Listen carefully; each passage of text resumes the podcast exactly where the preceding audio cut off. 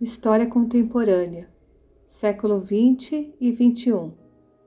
Bárbara Bueno Garibaldi. Introdução.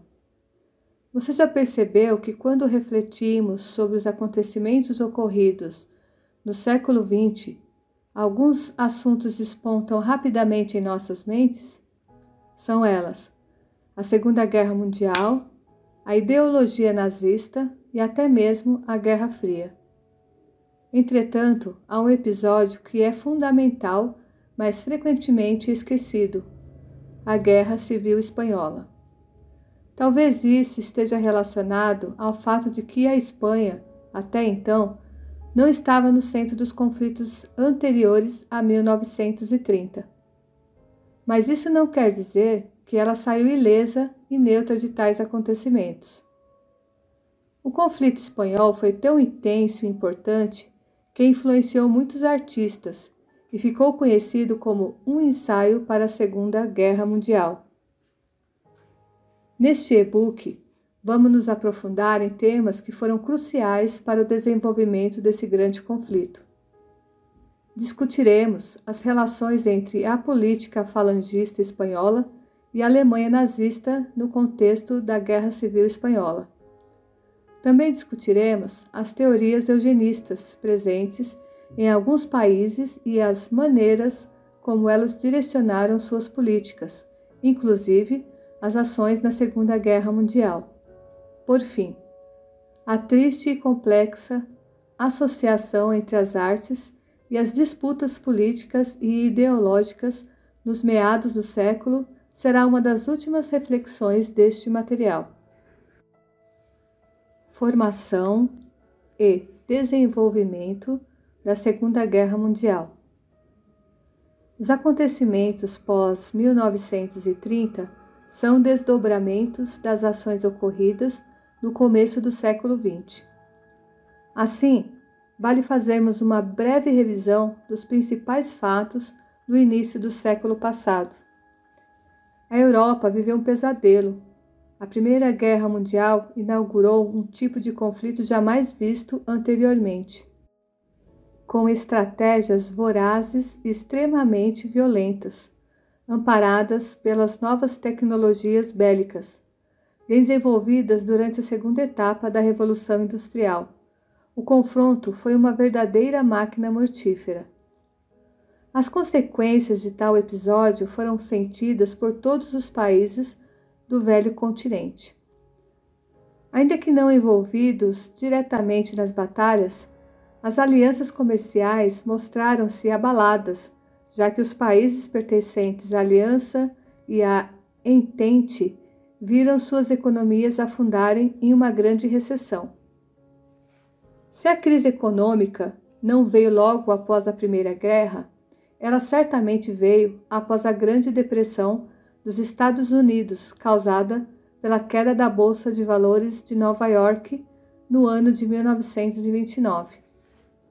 Por conta disso, muitos dos países do mundo, dependentes da economia norte-americana, sentiram os efeitos dessa crise econômica.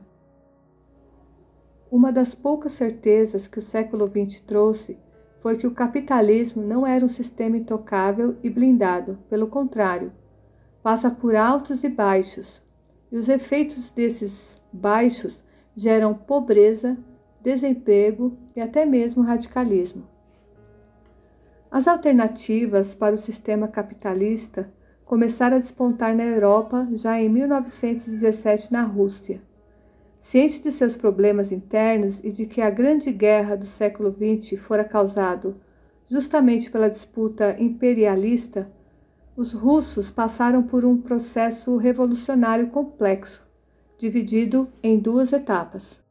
A primeira para destituir o poder do czar, figura semelhante ao rei absolutista e que já não era mais condizente às necessidades da complexa sociedade que se vivia naquele momento.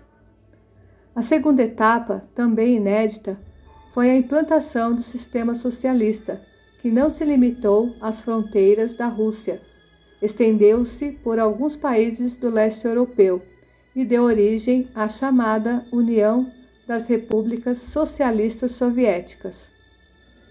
Os demais países europeus, por outro lado, experimentaram a ascensão de partidos com ideologias semelhantes. Nacionalismo, desprezo às convenções modernistas de arte e atitudes e crítica ao socialismo, mas também ao capitalismo, ainda que tenham proposto uma lógica econômica que pode ser classificada como um liberalismo nacionalista. Dessa forma, os partidos fascistas se espalharam rapidamente pela Itália, com o próprio Partido Fascista liderado por Benito Mussolini e pela Alemanha com o nome de nazismo. Somente com a clareza desses embates é possível compreender os eventos que aconteceriam no mundo após 1930 e seus desdobramentos para a história contemporânea. Guerra Civil Espanhola antessala da Segunda Guerra Mundial. Para se compreender a gravidade da Guerra Civil Espanhola, é preciso lembrar-se que uma guerra civil é um conflito entre seus pares, isso quer dizer, entre grupos do mesmo país. Dessa forma, esse evento trouxe à tona todas as diferenças religiosas, políticas, ideológicas, econômicas e trabalhistas, dentre outras, de forma muito intensa. A começar pelo básico, a Espanha do século XIX tinha como forma de governo uma monarquia constitucionalista, inspirada no modelo britânico, instaurada após a tentativa frustrada de implantação da República nos anos anteriores a 1874. Assim havia dois partidos, o conservador e o liberal, que através de eleições poderiam se revezar no poder. Porém, essas eleições eram fraudadas a fim de garantir os interesses do Palácio Real. Esse sistema funcionou até 1900. Nesse momento, a Espanha era principalmente agrária e passava por um lento processo de industrialização, o que certamente geraria uma série de atrasos sociais. Mas como a sociedade, ficando mais complexa e industrializada, os movimentos socialistas e anarquistas começaram a ganhar voz Joseph M. Boades, em seu livro A Guerra Civil Espanhola, o palco que serviu de ensaio para a Segunda Guerra Mundial, destaca que diversos grupos espanhóis distintos, os bascos, nacionalistas, catalães, republicanos e socialistas, tomaram consciência de que o país era um problema que precisava de soluções urgentes. No início do século XX, numa tentativa desesperada de recuperar o prestígio econômico, o governo espanhol iniciou uma empreitada no Marrocos, que culminou numa longa guerra, gerando insatisfação popular. A cidade de Barcelona foi palco de uma série de protestos que terminaram com 2 mil presos e 70 mortos. A guerra no Marrocos foi sangrenta e provocou a morte de milhares de soldados. Durante a Primeira Guerra Mundial, a Espanha optou pela neutralidade. Com isso, conseguiu negociar com muitos dos países envolvidos no conflito e, assim, aumentar o lucro dos grandes industriais espanhóis. Entretanto, a velha fórmula da desigualdade social se fez presente e a situação dos mais pobres só piorava. Anarquistas e socialistas conseguiram superar suas divergências para organizar uma greve geral. Novamente, Barcelona vivenciou mais uma onda de violência. No ano de 1923, Miguel Primo de Rivera, general catalão, se opôs ao governo constitucional e, através de um golpe de Estado, assumiu como primeiro-ministro. Seu governo foi autoritário, caracterizado pela repressão dos movimentos sindicais e substituiu o governo civil por um diretório militar. O apoio ao primo de Rivera ocorreu de vários lados. Havia aqueles que achavam que a Espanha precisava de um governo forte para retomar o crescimento e havia o apoio de alguns operários que foram beneficiados com a legislação trabalhista desenvolvida por ele. A economia espanhola voltou a crescer até o ano de 1927. Segundo Joseph M. Boades, mesmo os socialistas, que num primeiro momento apoiaram o governo militar, reconsideraram sua opinião ao perceberem que o governo consolidava o conservadorismo. A crise econômica voltou e os conflitos também. A monarquia espanhola foi derrotada logo no início da década de 1930. Deixava uma lembrança com um gosto amargo para os espanhóis e a República parecia uma esperança para o futuro. Àquela altura, era difícil pensar em panoramas otimistas para a economia já que o mundo estava assistindo à Grande Depressão iniciada nos Estados Unidos. A República deu voz aos trabalhadores. Muitos representantes da esquerda conquistaram espaço e viam uma possibilidade para construir um país moderno. A Segunda República Espanhola começou com algumas reformas importantes. Promoveu mudanças no que diz respeito à igualdade social implantou a reforma agrária, extinguindo latifúndios. Trouxe mudanças na educação, transformando-a em laica e igualitária. Essas transformações causaram a insatisfação de alguns grupos. A Igreja Católica era uma pedra no sapato da República. Opunha-se à separação entre Estado e a Igreja e à laicidade das instituições. É fundamental lembrarmos que a Espanha é um país de maioria católica. A reforma agrária também deixou os grandes proprietários agrícolas insatisfeitos. Os militares do exército exigiam maior participação na vida política. E a última questão, mas não menos importante, é o nacionalismo. A Espanha era um país plurilinguístico. A possibilidade de a Catalunha exercer um autogoverno, autorizada em 1931, inflou os ânimos em embates nacionalistas. O medo provocado por uma possível ascensão de ideias socialistas viabilizou o surgimento da Falange Espanhola, movimento político inspirada no fascismo, que se aproveitou dos mesmos elementos do discurso totalitário que exaltava as glórias do passado, uniforme para marcar sua identidade e se aproveitavam de alguns aspectos do discurso socialista para convencer as massas. Mas também tinha suas particularidades. Consideravam a religião católica um traço fundamental da identidade espanhola. Dessa forma, podemos identificar claramente duas frentes diferentes interessadas na disputa de poder pela Espanha. De um lado estavam os republicanos, que, alinhados à esquerda espanhola, reuniram-se com socialistas e anarquistas na chamada Frente Popular. Do outro lado, a Falange Espanhola, que unia os nacionalistas, ultraconservadores e fascistas esse grupo estava sob a liderança do Francisco Franco. A tensão entre esses dois grupos gerou um clima explosivo no país. Ambos contavam ainda com apoio internacional. A Frente Popular foi apoiada pela Internacional Comunista e a Falange por Hitler e Mussolini. No ano de 1936, as eleições mostraram como a disputa estava extremamente equilibrada. Eric Robesbauer, 1995, em A Era dos Extremos, salienta que a Frente Popular teve uma vitória singela sobre a Falange. Insatisfeito, o grupo fascista aplicou um golpe militar em julho de 1936. Tinha início a Guerra Civil Espanhola. Nos três anos seguintes, a Espanha veria o horror estampado em suas ruas. Os dois lados precisavam de apoio externo. Muitos jovens vieram de outros países para se juntarem ao conflito.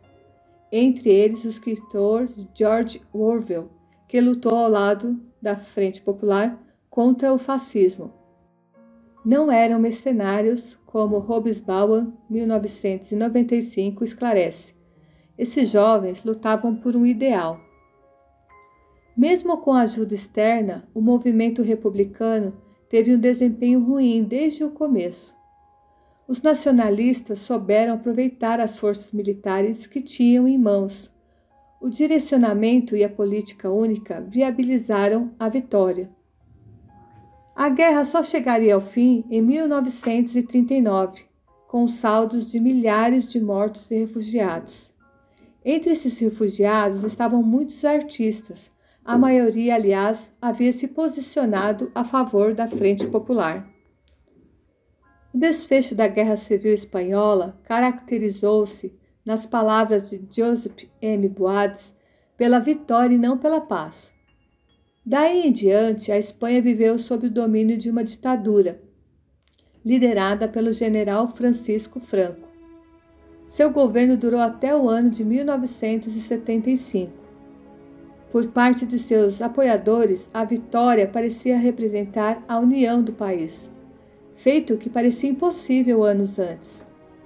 Mas depois de uma guerra extensa, era impossível dizer que o país sairia fortalecido. Pelo contrário, 200 mil pessoas morreram no fronte, 400 mil fugiram por medo da repressão. A industrialização demorou a se normalizar. A crise econômica era tão severa que houve racionamento de bens alimentícios. A prostituição, a corrupção, as doenças e a mortalidade infantil foram marcas da ditadura de Franco.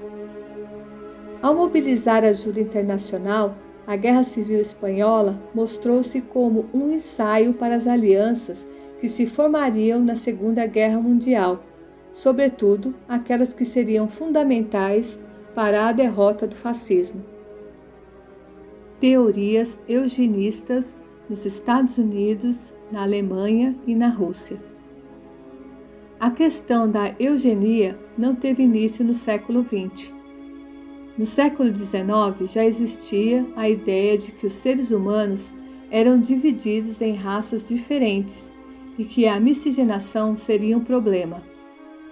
No ano de 1855, o conde Arthur de Gobineau escreveu o Ensaio sobre a Desigualdade das Raças Humanas, em que descreve que a população brasileira, em virtude da sua miscigenação, está fadada ao fracasso. O movimento parecia inspirar-se na teoria desenvolvida por Charles Darwin a respeito da evolução das espécies. Sendo assim, bem como todos os outros animais, os seres humanos também seriam mais ou menos evoluídos. Esse pensamento, defendido por vários autores, é conhecido como darwinismo social. Os estudiosos do século XIX fizeram intensos estudos para tentar justificá-lo. Tomemos, por exemplo, Cesare Lombroso, 1997, psiquiatra que trouxe à tona o que ele mesmo chamaria de criminosos natos, ou seja, a criminalidade poderia ser defendida por aspectos biológicos, tais como anomalias no crânio, braços muito longos, cabelos abundantes, má formação nos órgãos sexuais, estatura muito alta ou muito baixa. Entre as mulheres, algumas características masculinas também seriam indicativas para a criminalidade, ou seja, excesso de pelos, verrugas e cordas vocais muito grossas. É fundamental destacar-se que tais teorias logo passaram a ser questionadas e, com o avanço da ciência, foram refutadas. Entretanto, no século XIX, se vivenciava o fardo do homem branco, que seria levar a civilização aos menos desenvolvidos, ou seja, aqueles que não eram europeus. Essas teorias raciais só serviriam para perpetuar o racismo e a discriminação entre os povos. Partiram de caminhos metodológicos opostos ao método científico. Não buscaram respostas para suas perguntas, e sim tentaram encontrar justificativas para suas certezas. Mas no início do século XX, para alguns, as teorias eugenistas ainda pareciam fazer sentido na sociedade pós-Primeira Guerra Mundial. A experiência mais famosa de eugenia foi a praticada pelo Partido Nazista. Entretanto, pouco antes, os Estados Unidos desenvolveram essa prática ao seu extremo. Na coleção de artigos Eugenia e História, Ciência, Educação e Regionalidades, Rodrigo Andrade da Cruz discute sobre a eugenia norte-americana.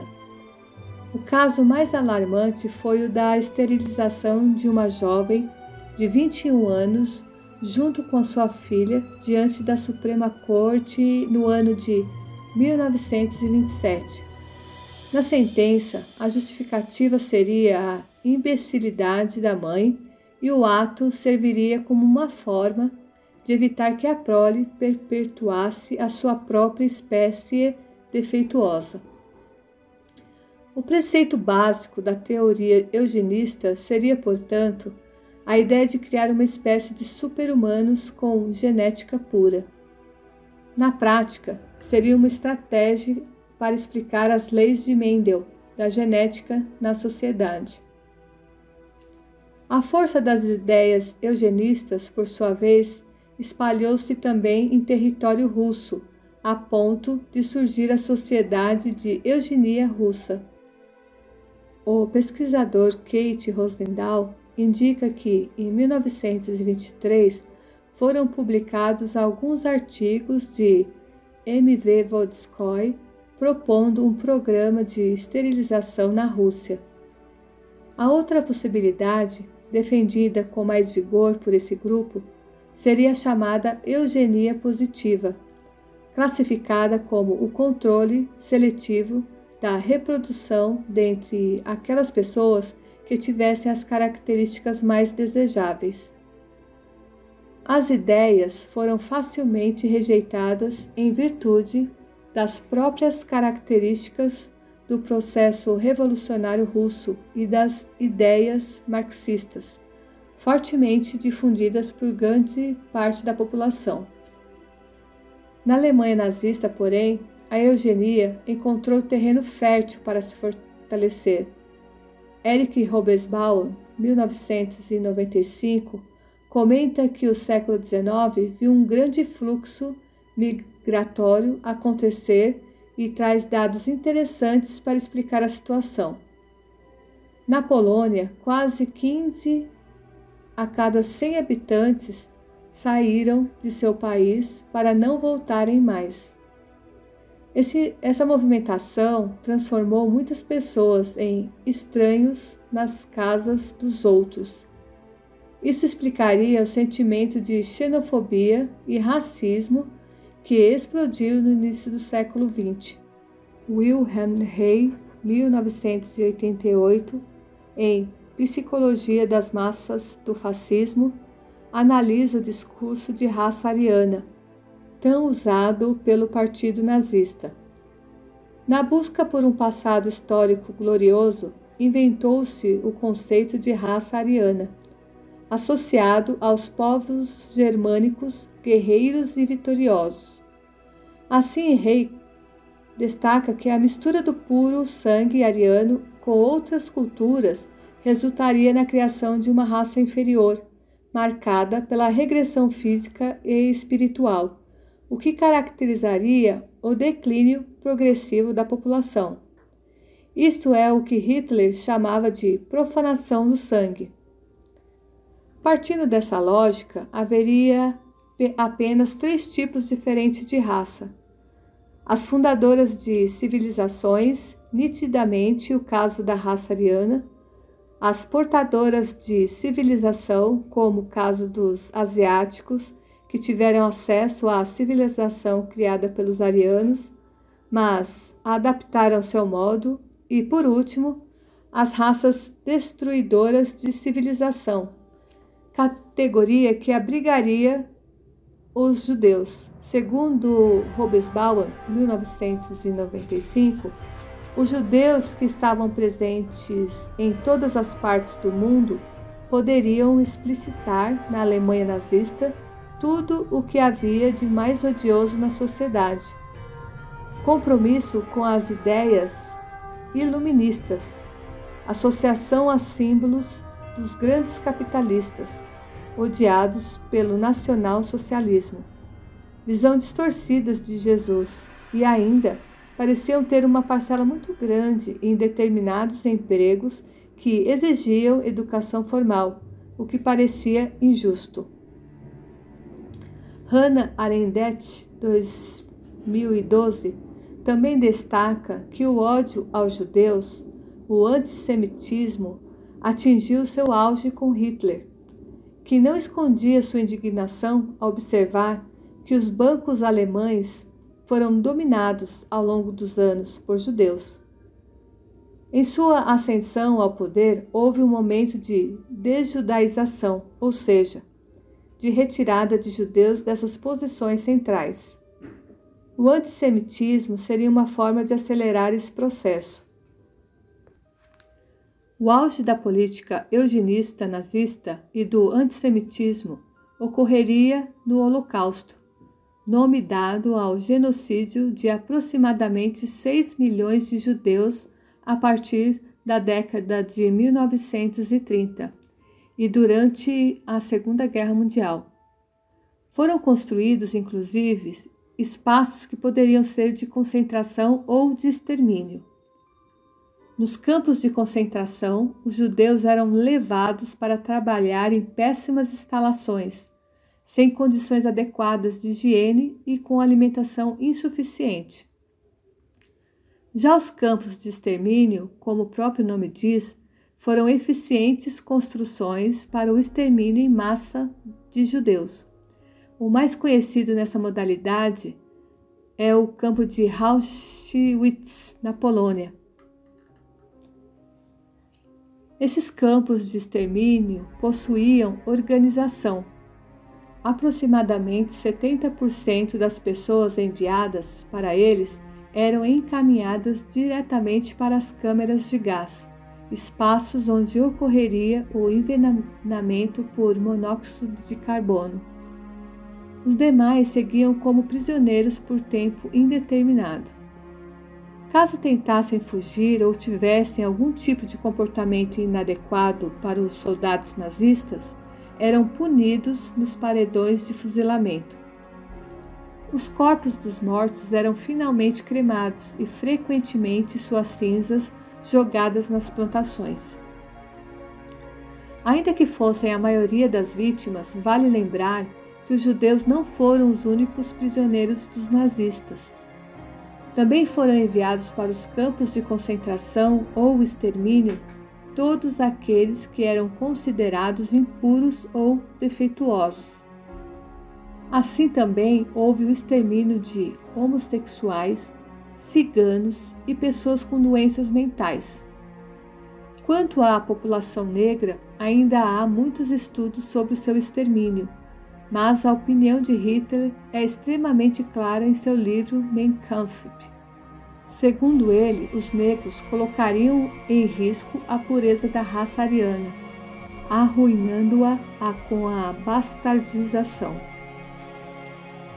Segunda Guerra Mundial Interesse e alianças.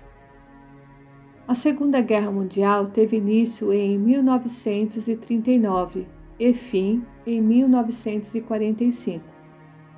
Frequentemente costuma-se dizer que foi uma continuação da Primeira Guerra Mundial, já que é classificada como uma revanche alemã após o desfecho que lhe foi imposto no Tratado de Versalhes. Entretanto, mobilizou muito mais países, de forma direta ou indireta, que o seu conflito antecessor. As políticas imperialistas valorizadas pelos partidos fascistas são certamente um fator importante para a construção da aliança para um, uma possível guerra. O Japão pós-1926 também estava vivenciando o estatismo, movimento de extrema-direita fascista, pautada no nacionalismo, anticomunismo e antiliberalismo. Tinha, portanto, semelhanças com a Alemanha e a Itália do mesmo período, o que foi importante para a criação do Eixo, aliança formada entre três países. Para compreendermos a estratégia militar alemã para a Segunda Guerra Mundial, é importante analisarmos a chamada Geopolitik, estudo desenvolvido por Karl Haushofer, revista de Geopolítica, publicada entre os anos 1924 e 1944. José William Vicentini, 2005, faz uma análise sobre essa teoria em seu livro Novas Geopolíticas. Segundo o autor, Haushofer não tinha nenhuma ligação direta com Hitler, até porque sua esposa era judia e um dos seus filhos, inclusive, foi assassinado pela Gestapo, política secreta nazista. Entretanto, o estudioso desenvolveu um estudo geopolítico que iria ao encontro do discurso nazista. Assim, Haushofer acreditava em uma ordem mundial ideal baseada na aliança entre Alemanha, Rússia e Japão, mesmo que tivessem diferenças ideológicas entre si, para controlar o mundo que deveria ser dividido em quatro grandes blocos ou áreas de influência. O bloco controlado pela Alemanha seria formado pela Europa, sem a parte russa, África e Oriente Médio. Já a área de influência russa corresponderia ao grande território russo e o sul da Ásia. O bloco japonês seria formado pelo Extremo Oriente, Sudeste Asiático e Oceania. Quanto ao continente americano, seria a zona de influência dos Estados Unidos. Essa estratégia seria uma forma de deter a França, Inglaterra e China. Isso foi fundamental para o desenvolvimento da política expansionista alemã e seu espaço vital, em que vários territórios deveriam ser dominados pela Alemanha, que até então estava pouco representada na geopolítica do período. A situação no Oriente era delicada. Japoneses e chineses viviam um clima, um clima de tensão desde 1931, disputando territórios entre si, o que culminou na Segunda Guerra Sino-Japonesa em 1937. Há alguns estudiosos que classificam esse evento como o início da Segunda Guerra Mundial. A Itália, sob domínio de Mussolini, tentava colocar em prática o sonho de reconstrução do Império Romano. Envolveu-se na Segunda Guerra Ítalo-Etíope e passou a dominar a Abissínia, atual Etiópia. Hitler, fortalecido, colocava em prática seus ideais, desrespeitou o Tratado de Versalhes militarizando fronteiras e criando postos dentro do exército alemão, deixando claras suas intenções de iniciar uma nova guerra. Aliás, um outro conflito na Europa serviu como ensaio para os conflitos que estariam por vir. Em 1938, a Alemanha deu início ao seu plano de expansão, invadindo a Austrália, que em 1939 foi anexada sem nenhum tipo de resistência militar. Os vencedores da Primeira Guerra tardaram a reagir ao avanço do eixo. Robesbauer, 1995, destaca que esses países estavam incapazes e sem vontade de resistir. Em 1939, a Segunda Guerra Mundial teve início, oficialmente após a invasão da Tchecoslováquia. O segundo alvo de Hitler seria a Polônia. a década de 1930 foi marcada por acordos diplomáticos envolvendo vários países, inclusive a União Soviética, que em 1934 foi admitida na Liga das Nações. Outro acordo surpreendente, assinado no ano de 1939, foi o Pacto Molotov-Ribbentrop, também conhecida como Pacto Germano-Soviético ou nazi-soviético, que firmava a neutralidade e não agressão entre os envolvidos, apesar das claras diferenças entre eles. Entretanto, esse pacto envolveu também questões comerciais. Alemães poderiam contar com o petróleo soviético, enquanto os soviéticos poderiam contar com o material bélico alemão. Segundo Daniel Araújo, 2016, o Pacto Germano-Soviético não foi bem visto por franceses e ingleses, que entenderam que isso seria uma forma de fortalecer o eixo. Em setembro de 1939, após o ataque à Polônia, França e Inglaterra, acuadas, não viram outra saída e declararam guerra. Tinha início oficialmente a Segunda Guerra Mundial. Nesse conflito era fundamental criar-se uma aliança para conter o eixo, daí a expressão aliados para se referir ao grupo que se opunha à Alemanha, Itália e Japão. Os primeiros anos da guerra caracterizaram-se pelo avanço do eixo, já que a França e a Inglaterra não mostraram ações efetivas para conter a escalada alemã. Além disso, a estratégia adotada por Hitler nesse primeiro momento foi a chamada Blitzkrieg, ou Guerra Relâmpago, caracterizada por ataques móveis, rápidos e inesperados. A ideia era conseguir uma vitória rápida. Após 1941, porém, a situação da guerra começa a tomar rumos diferentes. Nesse ano, Hitler decidiu quebrar o pacto de não agressão e atacar a União Soviética, na chamada Operação Barbarossa, não escondendo seu interesse no petróleo da região. Como resposta, Stalin convocou trabalhadores para lutar na guerra contra a Alemanha. Também no contexto da guerra, Estados Unidos e Japão trocavam farpas no Pacífico os dois países tinham interesses comerciais na região, mas os Estados Unidos ainda estavam receosos por conta da grande depressão causada pela quebra da Bolsa de Valores de 1929. Já os japoneses sabiam que um ataque aos Estados Unidos precisaria acontecer em algum momento. Assim, em 1941, ocorreu o ataque japonês à base militar de Pearl Harbor, no Havaí. O saldo desse ataque, segundo Daniel Araújo, 2016, foi de quase 200 aviões americanos destruídos e 2.500 mortos.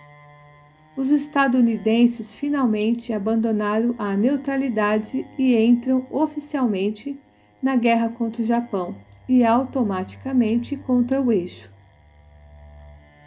O Pacífico se transformou naquele momento em uma das mais importantes frentes da Segunda Guerra Mundial. Em 1941, logo após o ataque de Pearl Harbor, Washington convoca uma reunião com representantes dos países do continente americano. Também foi no ano de 1942 que ocorreu o maior combate da Guerra Mundial, a Batalha de Stalingrado.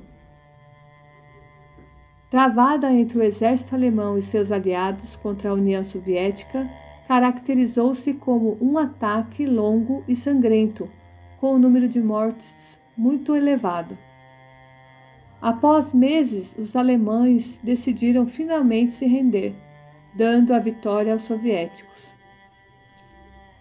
Muito se questiona sobre os motivos que levaram a União Soviética a vencer os alemães Segundo Hobsbawm, os alemães confiaram demais na Blitzkrieg e realmente acreditaram que os soviéticos não aguentariam, mas isso não ocorreu e a batalha se prolongou mais do que eles esperavam.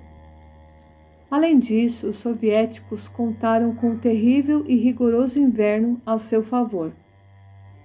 O fracasso em Stalingrado foi o primeiro passo para a derrota definitiva da Alemanha. O desejo de derrotar o eixo foi capaz de unir, ainda que brevemente, Estados Unidos e União Soviética. Após 1943, várias tentativas de acordos de rendição foram feitas, mas não houve sucesso em nenhuma delas. Só em 1945 começou a ocorrer a debandada dos países envolvidos na guerra. Mussolini tentou buscar refúgio na Suíça, mas foi executado antes. Hitler suicidou-se e, em 7 de maio de 1945, foi assinado pelos alemães o Tratado de Rendição. Apenas os japoneses continuaram a estratégia de guerra, usando pilotos kamikazes. Os Estados Unidos sentiram-se então no direito de lançar uma bomba atômica sobre a cidade de Hiroshima, na esperança da rendição japonesa, que não aconteceu. Assim, lançaram uma segunda bomba, agora sobre a cidade de Nagasaki. Só depois desse evento é que o Japão finalmente decidiu se render. O uso das bombas atômicas pelos Estados Unidos é questionada e foi inclusive considerado crime de guerra e desnecessário. O estrago causado pela Segunda Guerra Mundial foi assustadoramente maior que aquele causado pela sua antecessora. O número de mortes foi três vezes maior entre militares e civis que nada tinham a ver com o conflito trouxe também uma cruel realidade com os efeitos colaterais das bombas atômicas, que além das mortes imediatas, trouxeram as nuvens radioativas que se espalharam por quilômetros além do epicentro do ataque. Além disso, os territórios estavam novamente destruídos. Era hora de recomeçar e reconstruir as cidades. Entretanto, haveria uma diferença nesse processo se comparado com a Primeira Guerra Mundial. Agora, dois países despontavam como potências mundiais: Estados Unidos e União Soviética. Isso definiria os acontecimentos da história nos anos que estavam por vir. As artes a serviço das disputas políticas e ideológicas. O que é arte? Para os artistas e admiradores de arte, essas perguntas trazem respostas complexas, que podem se encaminhar para longas discussões. A arte é uma manifestação exclusivamente humana, que se desenvolve em diversos tipos de linguagens: a musical, verbal, teatral, cinematográfica. É uma forma de expressão que tenta tornar o subjetivo em algo concreto é uma forma de expressar sentimentos e emoções. Algumas artes possuem preocupação com a forma e com a estética, outras pautam-se mais em seu discurso. Para que serve a arte? Essa resposta pode ser realmente um pouco mais complicada, afinal, a função da arte sofreu alterações ao longo dos anos e possui diferentes significados nas diferentes sociedades. Ela pode representar algo para o observador, normalmente a realidade, como a, na arte naturalista. Pode também se preocupar em transmitir emoções e ideias através de suas formas. Entretanto, há também uma função pragmática da arte. Nesse caso, ela não teria necessariamente uma função artística mas sim um meio para atingir uma finalidade não artística. O início do século XX foi palco para uma série de manifestações artísticas, muitas revolucionárias, outras a favor da ideologia vigente. Algumas artes ainda foram ressignificadas, isto é, tiveram sua função original modificada, adaptada ao novo período que foram utilizadas. Além disso, o século das grandes guerras viu uma grande mudança na maneira como a arte era reproduzida. Walter Benjamin fez um estudo sobre a arte e a maneira como ela se reproduz em um texto clássico. A obra de arte não era da reprodutividade técnica. Nele, o autor destaca que a arte, tal como estamos acostumados atualmente, é reproduzida a exemplo do cinema e da música, que podem ser vistos e ouvidas várias vezes, e que isso acaba desvalorizando um aspecto da obra, a originalidade, o efeito e sentimento do aqui e do agora. Assim, toda obra de arte tem uma aura, que seria o sentimento, a emoção do espectador ao observar aquela obra de arte pela primeira vez em condições ideais mas ao ser reproduzida, essa aura é perdida. Dessa forma, a arte reprodutível possui uma duração que está, de certa forma, associada à sua repetibilidade. Foi justamente o caráter da reprodutibilidade que possibilitou a chegada das ideias fascistas às massas. O cinema popularizou-se nas décadas de 1920 a 1940 em virtude do avanço tecnológico e foi uma das principais estratégias de propaganda dos partidos fascistas.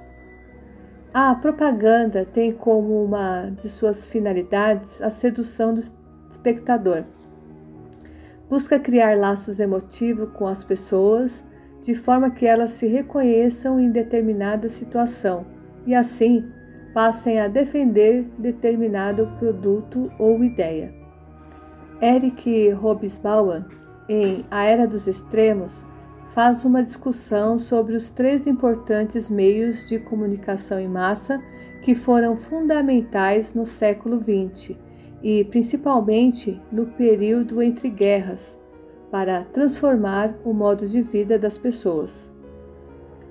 O primeiro seria o jornal. O número de publicações impressas cresceu rapidamente após 1920 e atraía os alfabetizados, enquanto os semi-alfabetizados contentavam-se com ilustrações e histórias em quadrinhos. Mais democrático, o cinema se tornou um veículo de massa internacional Afinal, o uso das imagens era de muito mais fácil compreensão do que os jornais. O terceiro grande meio de comunicação de massas era o rádio. Entretanto, acabava restrito ao espaço privado das casas e exigia uma máquina sofisticada. Mesmo assim, nos países mais desenvolvidos, o rádio se tornou o companheiro principal dos mais pobres. O fascismo italiano foi o primeiro a se apropriar das, da arte e sua função pragmática para convencer as massas do seu discurso. Ao longo da década de 1920, a indústria cinematográfica fascista começou a ganhar forma e, em 1937, Mussolini inaugurou uma versão italiana de Hollywood chamada de Cinecita.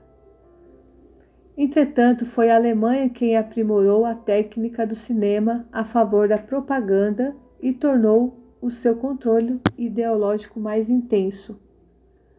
Para compreender um pouco a força do cinema enquanto propaganda, podemos usar o exemplo do filme O Triunfo da Vontade.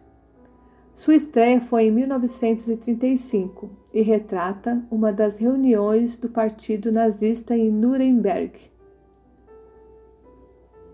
A obra tem um objetivo claro, além de explicitar o que aconteceu nessa reunião. Pretende mostrar a grandiosidade do partido. Uma das cenas que pretendem seduzir as massas mostra os acampamentos da juventude nazista, onde os jovens são retratados como saudáveis, limpos e bem alimentados. Para uma população que vivenciou a miséria do pós-Primeira Guerra, Ver sua prole saudável e bem nutrida é motivo de orgulho. Nenhum pai ou mãe gostaria de ver seus filhos em situação de extrema pobreza. Não foram apenas imagens que tornaram a propaganda nazista eficiente. Hitler também se aproveitou da música, em especial de um compositor, Richard Wagner. Wagner, compositor alemão de óperas do século XIX, não vivenciou o Terceiro Reich. Porém, anos antes já deixava claro seu antissemitismo. Ele escreveu um panfleto chamado Judaism in the Music, em português, Judaísmo na Música, no qual diz que os judeus não teriam capacidade de se expressar artisticamente. Além disso, o compositor escreveu uma série de óperas denominadas O Anel dos Nibelungos, em que resgatava elementos das mitologias germânica e escandinava em seu enredo, unindo isso a melodias grandiosas, pensadas para grandes orquestras.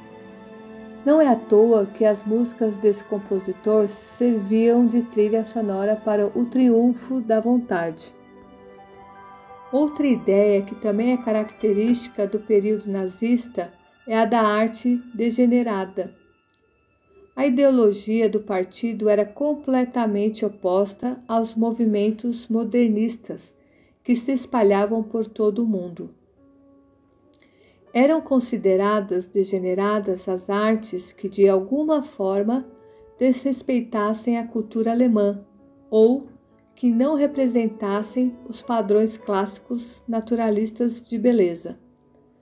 Curiosamente, a famosa escola de arte vanguardista Bauhaus foi criada na Alemanha e fechada pelo próprio partido nazista.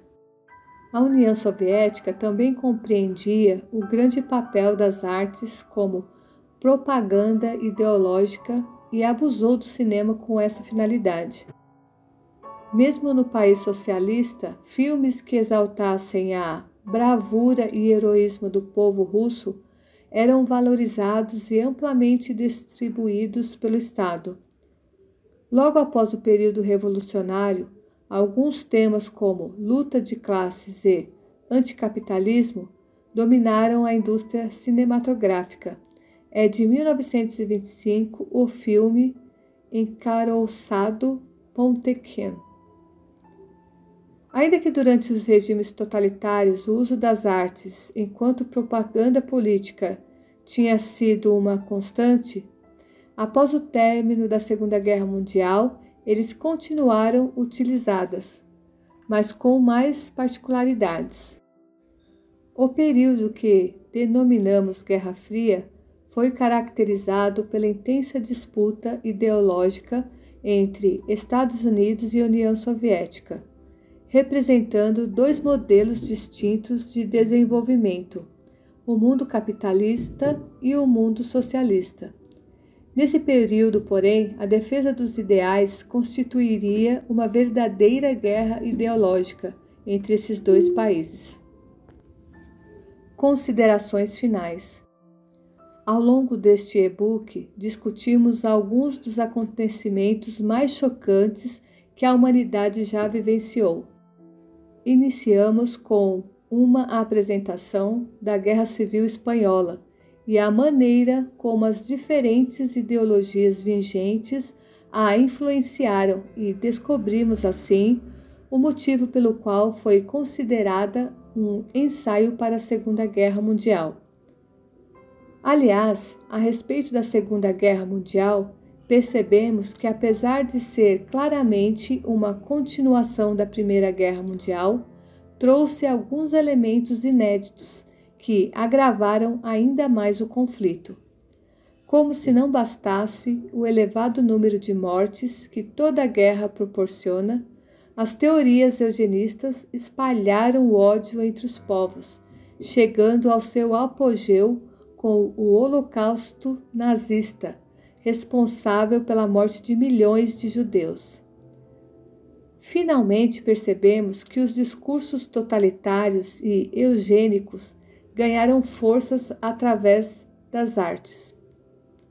Os meios de comunicação de massas, tais como cinema e rádio, juntamente à música e à rejeição aos padrões estéticos modernistas, foram aliados fundamentais para a propaganda ideológica de diversos países, da Itália fascista à União Soviética de Stalin.